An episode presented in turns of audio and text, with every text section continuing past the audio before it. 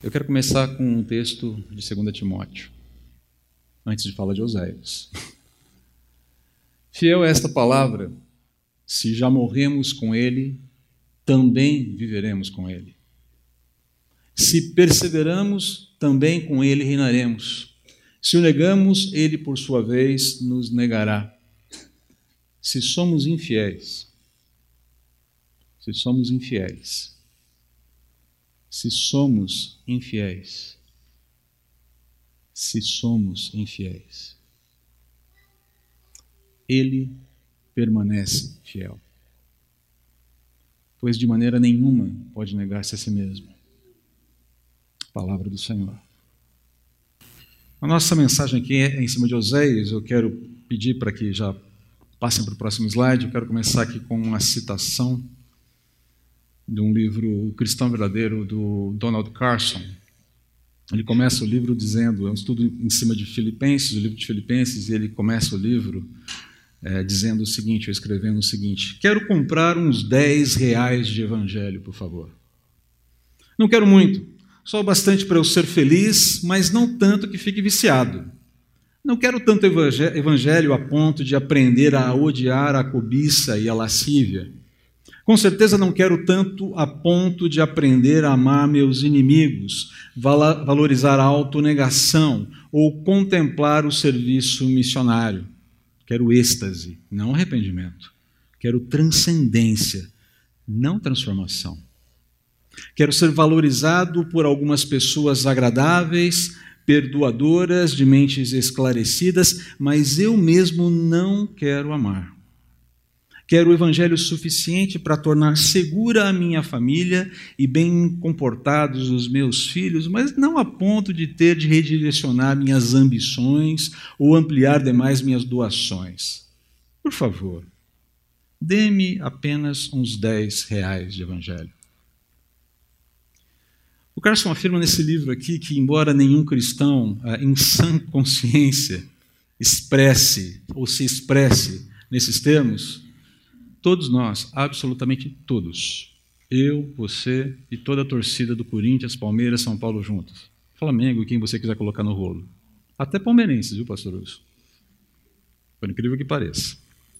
Todos nós somos tentados a domesticar o Evangelho ao ponto de vivê-lo numa frequência em que ele não vai exigir de nós nenhum compromisso moral, ético, social, financeiro, profissional, familiar, além daqueles que nós estamos dispostos a fazer. Isso é querer viver uma vida com 10 reais de evangelho. O Carson vai falar, inclusive, que essa tendência ela é alimentada em grande parte por forças como a secularização, a autoindulgência, o pluralismo filosófico. A secularização, você sabe bem, é um impulso cultural, ideológico de empurrar a religião para fora da vida do homem, colocar Deus na periferia, a religião na periferia, ao ponto de considerá-lo não essencial. É um opcional, é um pacote de biscoito numa loja de conveniência. Você compra se você quiser e compra de acordo com o que você gosta. Chocolate, baunilha, tutti-frutti, não existe chocolate tutti-frutti, mas enfim, estou inventando aqui agora, vai do jeito que sair. Tá? Você compra o que você quiser. Isso é secularização. Deus à margem da vida. A autoindulgência, por sua vez, ela é definida, ou ela pode ser definida como a priorização do conforto, do prazer, da segurança de si mesmo. Eu diria que multiplicada aqui pela dificuldade da gente se auto-restringir ou se sacrificar por amor do outro, por amor ao outro. Seja o outro Deus, seja o outro o próximo. Já o pluralismo filosófico, ele descreve esse movimento constante aí que vem diluindo o conceito de verdade objetiva, dizendo não existe verdade objetiva e se ela existe não dá para a gente entender o que é e o que é, o que fala, onde está. Então são esses três elementos, aqui, essas três, esses três movimentos, essas três forças que têm alimentado essa tendência do homem cristão de domesticar o evangelho. Aí fora a coisa está bem complicada também, mas eu quero falar aqui inicialmente a cristãos não só. Mas a gente não pode se enganar aqui, tá? Existe um quarto, uma quarta força antagônica ao Evangelho. Tcharam! O nosso coração. É ou não é? Concorda ou discorda? Enganoso é o coração do homem desesperadamente corrupto. Quem, quem é que vai discerni-lo? Eu, Senhor, som do coração do homem. Percebe? Sobre todas as coisas que você deve guardar, guarda o seu coração. Essa preocupação com o coração é constante nas Escrituras porque realmente ele é fonte de possíveis problemas. Aí. E o raio-x da humanidade aqui não deixa dúvidas. Deixa eu colocar aqui um autor que eu tenho lido atualmente, tenho gostado muito dele. Ele é um cético. Mas uh, se você gosta de lidar com leitores, com pessoas que pensam e pensam bem dentro da sua realidade, capacidade de pensar sobre a realidade humana, apesar de não serem cristãs, esse é um bom autor. Theodore Dalrymple. Na verdade, o nome dele é Anthony Daniels. Theodore Dalrymple é um pseudônimo que ele utiliza é, por questões ali profissionais. Né? Agora todo mundo já sabe que ele é ele, mas enfim, vamos em frente aqui. Olha o que ele diz no livro chamado Nossa Cultura ou o que Restou dela. Excelente livro, especialmente para vocês que estão na faculdade, vocês que estão na vida profissional lerem, porque ele faz um diagnóstico cru, seco da realidade humana, que é difícil de comparar. É preciso. Não dá esperança nenhuma, mas é preciso. Tá? Olha o que ele fala. Aprendi que quando as barreiras que seguram o mal são derrubadas, o mal floresce. Oh, isso já vem sendo falado aqui. O pastor Wilson mencionou isso de outra forma em mensagens anteriores. Né? Mas é interessante ouvir isso de um cético. O mal, o mal floresce, e nunca mais ficarei tentado a acreditar na bondade fundamental do homem, ou que o mal é um estado excepcional ou estranho à natureza humana. O problema do, do Dalrymple não é o diagnóstico, o diagnóstico é correto. Sabe qual é o problema? Ele não entrega nenhuma solução. Agora, vamos lembrar, né, ele é um cético e faz parte desse negócio de ser cético não oferecer solução alguma, apenas diagnósticos. Mas vamos em frente aqui. Mas para não ficarmos apenas com o diagnóstico de um cético, vamos aqui para um cristão. Novamente aqui o Donald Carson, só que em outro livro, tá? O Deus Presente. Ele fala assim: Todos se extraviaram e se fizeram inúteis. Isso está lá em Romanos 3,12. Não inúteis no sentido de que não há nenhum valor intrínseco nos seres humanos, os portadores da imagem de Deus, mas inúteis no sentido de que todos ofendemos nosso Criador, Deus. Isso é mais fácil de entender quando lembramos o que Jesus disse no principal mandamento: Amarás, pois, o Senhor teu Deus de todo o teu coração, de toda a tua alma, de todo o teu entendimento, de toda a tua força. O segundo é: Amarás o teu próximo como a ti mesmo. Está lá em Marcos 12, 30, 31. Confesso, com vergonha, que não amo a Deus com todo o meu coração, alma, entendimento e força se Jesus disse que este é o mandamento mais importante, sou culpado de transgredi-lo. E aí vem aquela pergunta que entra como uma adaga: Você não é? Eu sou. Eu sou culpado. Eu sou culpado. E ele prossegue: De fato, amar a Deus com todo o coração, alma, mente e força pode ser considerado fanatismo em nossa cultura. Mas em essência Deus disse: ouça, você não entende? Esta é a maneira como criei originalmente o universo. Se você não vê, isso é uma evidência de como este mundo está caído. De modo semelhante, o segundo mandamento, a ordem de amar o próximo como a nós mesmos, parece muito exagerado, ridiculamente utópico. Mas Deus diz que essas inferências mostram quão terrivelmente temos abandonado o que Ele vê como normal, saudável, bom, santo, correto, puro. É, é exatamente essa disposição de abandonar o que Deus declara normal, bom, santo, correto e puro, que Ele mesmo, o Senhor, o Deus da aliança, denuncia no livro de Oséias, qualificando essa disposição como, desculpe a franqueza, desculpe a precisão da palavra, adultério, infidelidade. Mas o que é mais impressionante aqui no livro de Oséias é a declaração desse Deus da aliança afirmando que a sua fidelidade jamais vai mudar. A despeito da infidelidade humana ser absurdamente grande, a fidelidade dele jamais será alterada e que, por fim, essa fidelidade vai prevalecer em favor daqueles que o desprezam com o seu viver, apesar de terem feito uma aliança com ele. É essa a mensagem de Oséias. Vai haver consequências na jornada para o infiel. pela sua infidelidade. Mas a fidelidade do Senhor da aliança jamais será revogada e no final ela prevalecerá. Essa é a síntese. Então, a gente vai ter que lidar com um problemão, mas temos que lidar também, temos que ter em mente que há uma esperança tremenda aí na frente. Vamos um pouquinho do contexto de Oséias para vocês, para ficar claro em que momento ele viveu e sobre o que ele falou. Né? Oséias foi um profeta absolutamente sintonizado com os problemas do seu povo, da sua época. Ele denunciou a prostituição cultural generalizada no meio do povo de Israel, isso está lá no capítulo 4, versículos 13 a 14, capítulo 4 de uma forma geral. Ele denunciou também a violência e corrupção galopantes da nação. Você vê isso como assunto recorrente na vida dos profetas. Isso já foi, inclusive, abordado aqui em outras cartas. Ele alertou sobre a inutilidade dos estratagemas entre Israel e outras nações vizinhas, Israel buscando refúgio, acordos que pudessem de alguma forma protegê-lo contra o poder crescente da Síria, o reino do norte que vinha oprimindo, que vinha já fazendo uma sombra perigosa, tenta fazer um acordo com o Egito. Egito, muito esperto, fala: já sei, vou fazer um acordo com Israel para usar Israel como estado tampão aqui, deixa o problema quebrar lá em cima e a gente se garante aqui embaixo. Israel vai embarcando nesses acordos e esquece de confiar no Deus da aliança. Essas questões estão lá. Acordos internacionais como forma de idolatria, como forma de infidelidade. Uma loucura, mas é o que está acontecendo aqui. E, sobretudo, a injustiça social. Crescente, galopante, uma coisa complicada, cada vez mais difícil ali no contexto, sendo que a lei mosaica tinha prescrições muito claras dos cuidados que os israelenses deveriam ter com seus irmãos com os cuidados que eles deveriam ter com o estrangeiro, com os cuidados que eles deveriam ter com os órfãos e com as viúvas. Esses cuidados estavam prescritos na lei mosaica, não faltava informação, faltava disposição. Uma liderança terrível. Não houve um rei bom em Israel. Não houve um.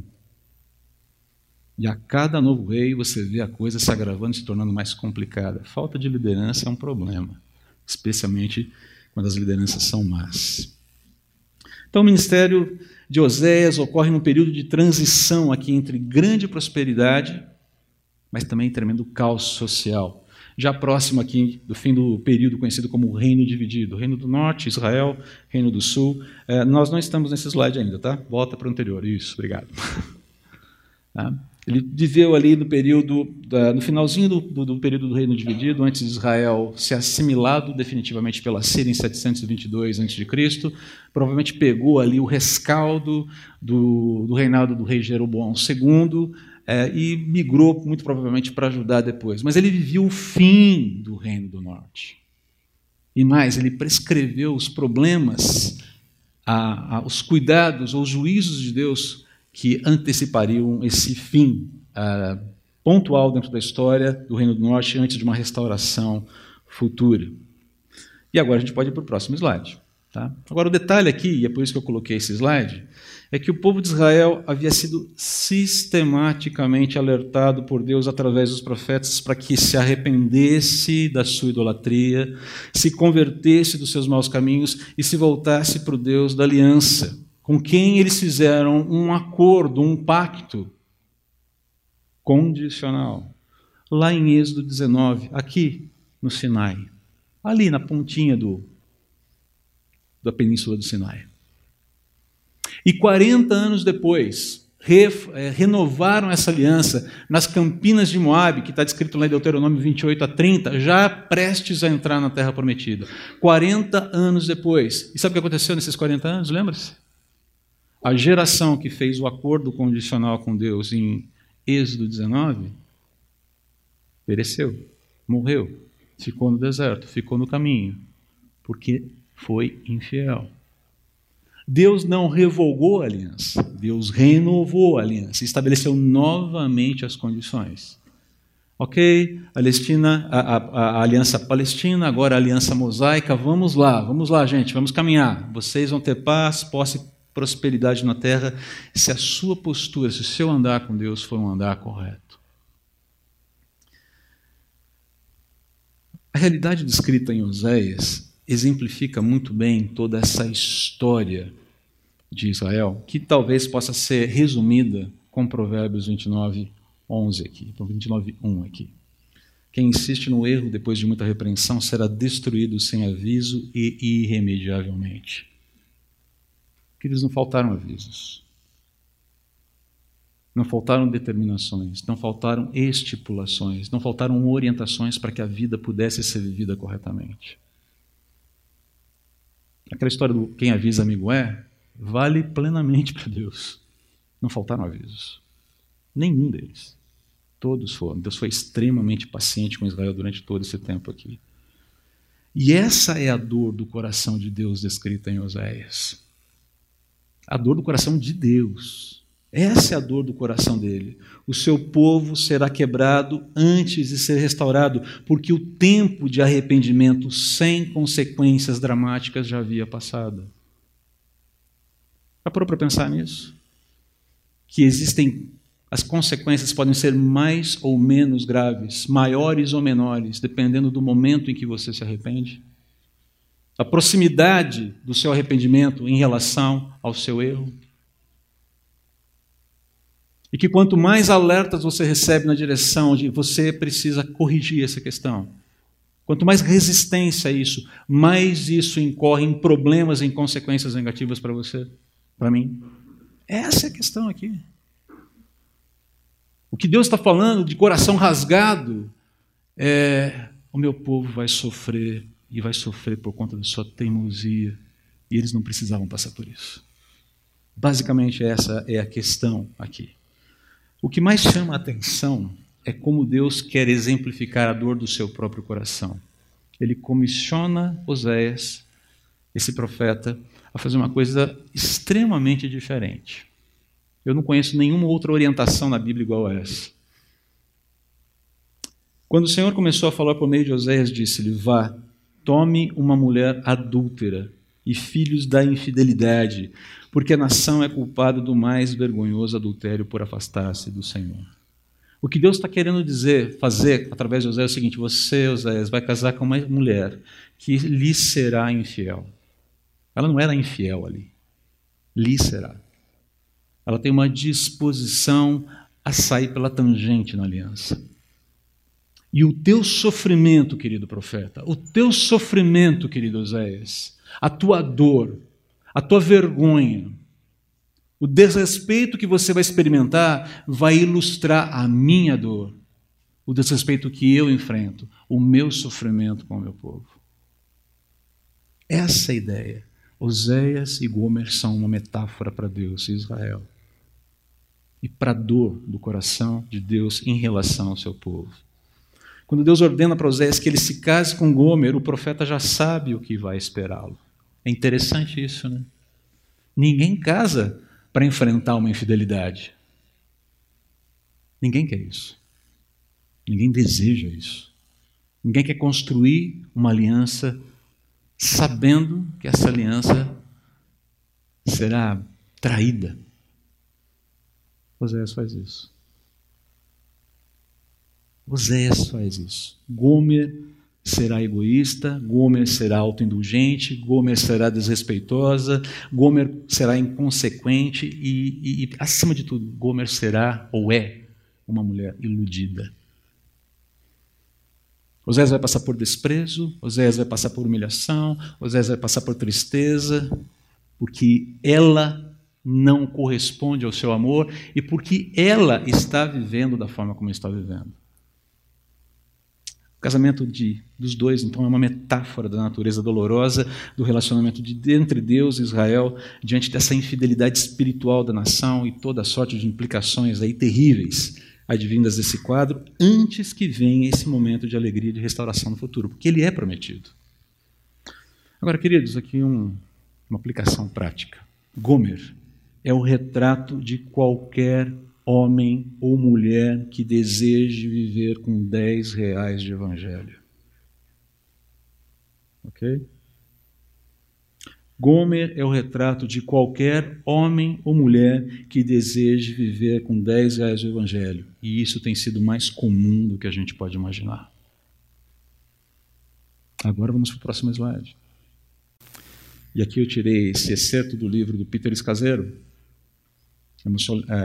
Espiritualidade Emocionalmente Saudável, que tem sido um dos livros que a gente tem usado aqui para trabalhar com discipulado e é o ministério que o Jovaldo representa. É esse cara querido aí, ó, que conta, que abriu a caixinha de Pandora para ensinar para a gente algumas coisas importantes sobre restauração. Olha só o que ele escreve nesse livro, achei muito interessante.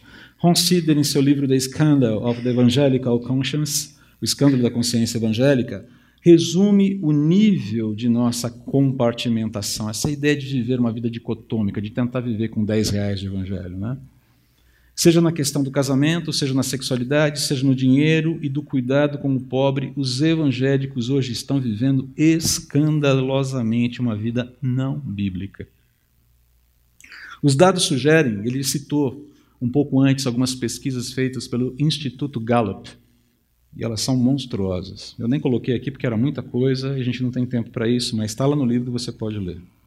Os dados sugerem que em muitas áreas cruciais os evangélicos não estão vivendo em nada diferente de seus vizinhos descrentes.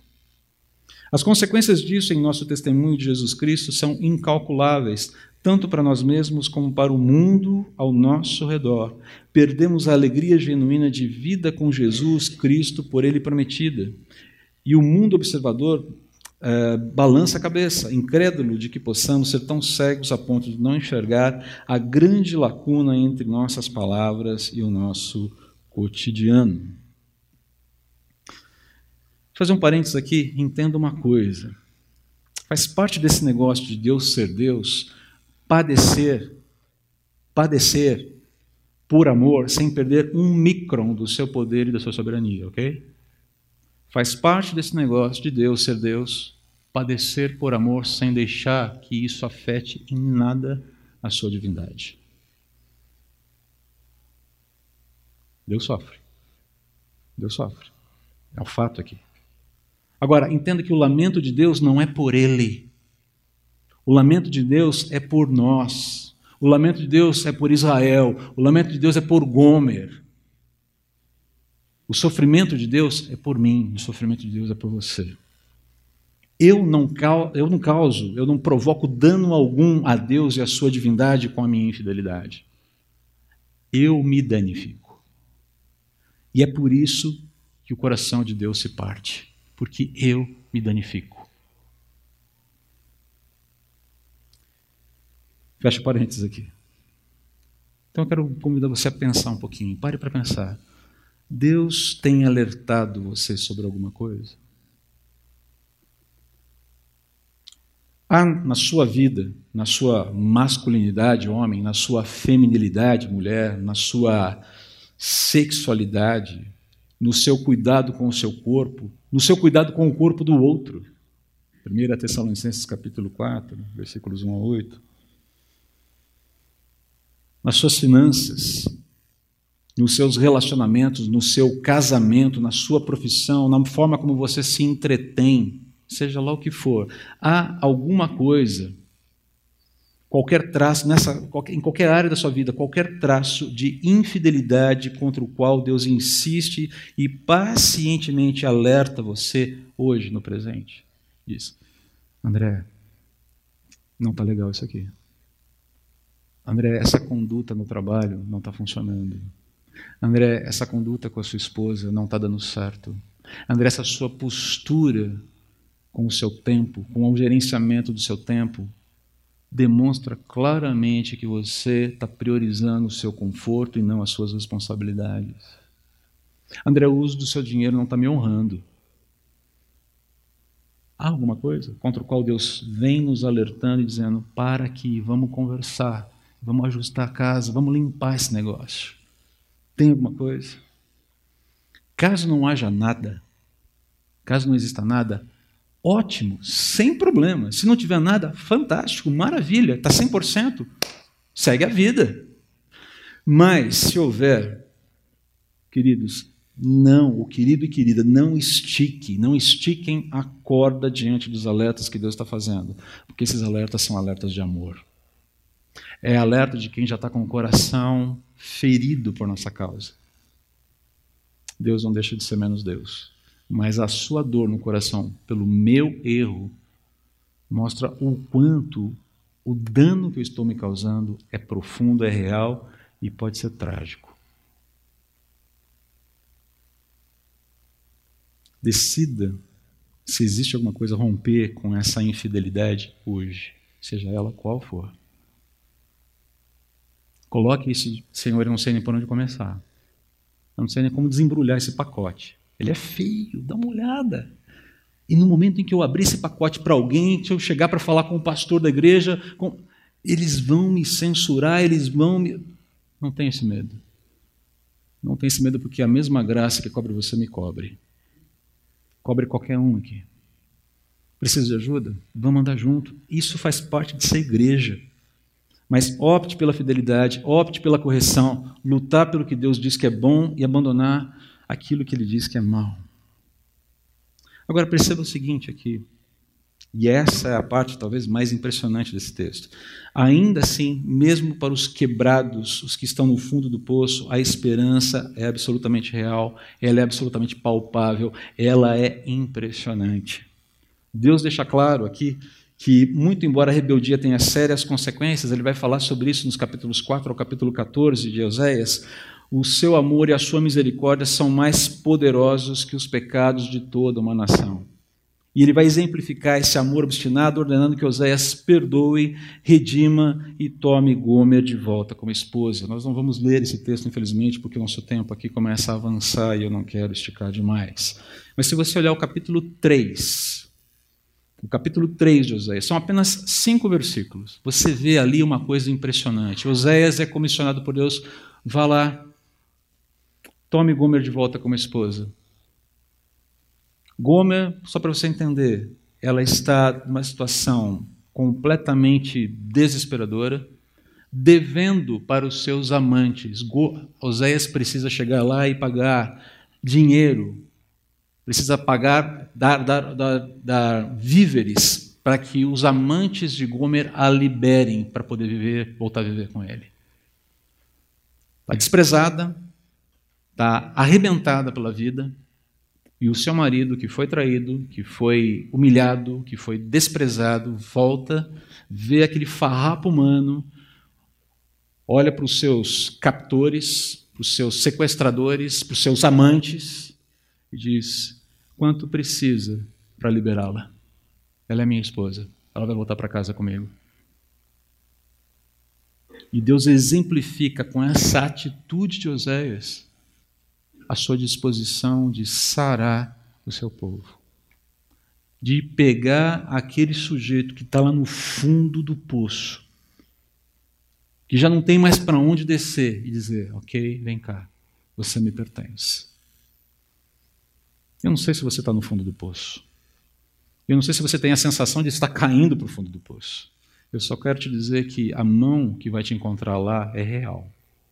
A mão que pode te alcançar lá é real e que eventualmente talvez a gente chegue no fundo do poço por escolhas próprias. Mas o teu Deus não desiste de você. Há esperança até no fundo do poço. Aliás, alguém já disse que é no fundo do poço que a gente começa a olhar para cima e começa a ver luz. Uma metáfora interessante, desde que a luz seja de fato o Senhor Jesus. Eu preciso pular rapidamente aqui esses, esses três esses versículos para a gente seguir em frente. Mas perceba o que Deus tem em mente aqui nesses versículos: restauração mediante arrependimento e resgate do rei sacerdote. Simples assim. Quando você olhar aqui no versículo 5, ele fala: Depois disso, os israelitas voltarão e buscarão o Senhor, o seu Deus, e Davi, seu rei.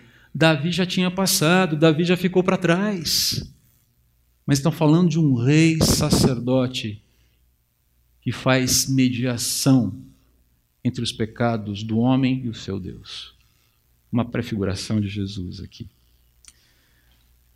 E quando nós chegamos no final, no capítulo 14 de Oséias, nós temos aqui um convite que é talvez o. Eu fico pensando se havia condições de terminar esse livro de outra forma que não da forma como ele termina. E aqui eu vou ler, peço licença para vocês para ler alguns versículos do capítulo 14. Olha só. Volte a Israel para o Senhor, o seu Deus. É Deus falando aqui, ok? Seus pecados causaram sua queda. Preparem o que vão dizer e voltem para o Senhor. Peçam-lhe, perdoa todos os nossos pecados e, por misericórdia, recebe-nos. E por misericórdia, recebe-nos. E por misericórdia, recebe-nos. Nós vamos nos assentar à ceia agora, vamos participar da ceia do Senhor. É por misericórdia que nós podemos participar desse momento tão importante, tão sagrado. É pela misericórdia do Senhor Jesus que nós podemos pegar esses dois símbolos nas mãos e dizemos: Eu pertenço a essa família, eu sou salvo por Jesus, e nada, absolutamente nada muda isso. Nada.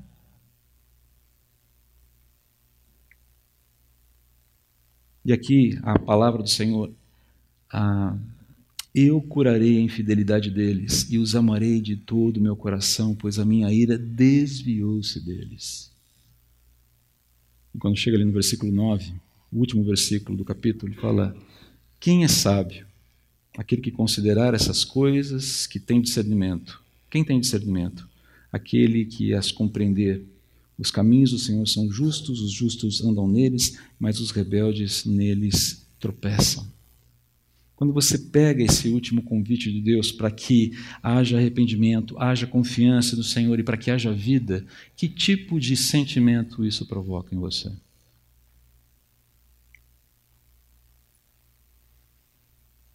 Que tipo de percepção você leva daqui sabendo que Deus sofre quando você se causa dano? E não sofre porque ele deixa de ser Deus, sofre porque ele se importa com você e que há disposição de alcançar você onde você quer, você que é filho, filha da aliança, onde você estiver, onde você for, da profundidade que você estiver, ele vai entrar lá e vai te arrancar dali em algum momento. Você não vai ficar ali. Ainda que seja no fechar dos teus olhos para esse mundo, ele vai te tirar dali. Você não vai ficar num poço. Lidaremos com consequências, provavelmente. Teremos momentos difíceis, quase certo. Mas ele garante que a justiça dele será feita, que o nome dele será honrado e que você viverá com ele para sempre. Isso traz esperança? Isso aquece seu coração? Isso ajuda você a perceber a necessidade de conectar-se com Deus e entender, tá bom, Senhor, vamos dialogar aqui. Aquela atitude de Davi no Salmo 139, no finalzinho, nos versos 23 e 24. Som do meu coração. Essa oração é perigosa. Porque no momento em que eu me abro para a sondagem de Deus, acredite, ele vai sondar mesmo. Na verdade, ele sempre sonda.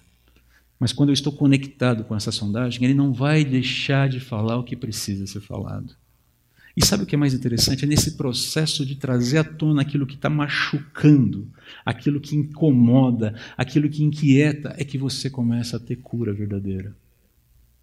É que você começa a ter restauração. É que você começa a olhar para a vida que Ele te dá com verdadeira esperança, com um verdadeiro olhar de esperança. A esperança não é varrer a sujeira para baixo do tapete. A esperança é tirar o tapete e começa a remover toda a escória que está lá limpar, abrir as janelas e luz entrar. Gomer volta para casa. E o que traz dignidade para essa mulher que agora volta para casa, sabe o que é? A dignidade do marido que a perdoa. No momento em que esse marido a perdoa, que ela é purificada e que ela volta ao convívio da família, ninguém pode acusar, ah, mas você engome. Ela é a esposa que foi restaurada e que agora caminha ao lado do seu marido. A proposta de Deus aqui é simples: arrependa-se e viva. No momento em que você e eu vamos participar da ceia, esse é o momento de nós trabalharmos isso no nosso coração. Arrependimento.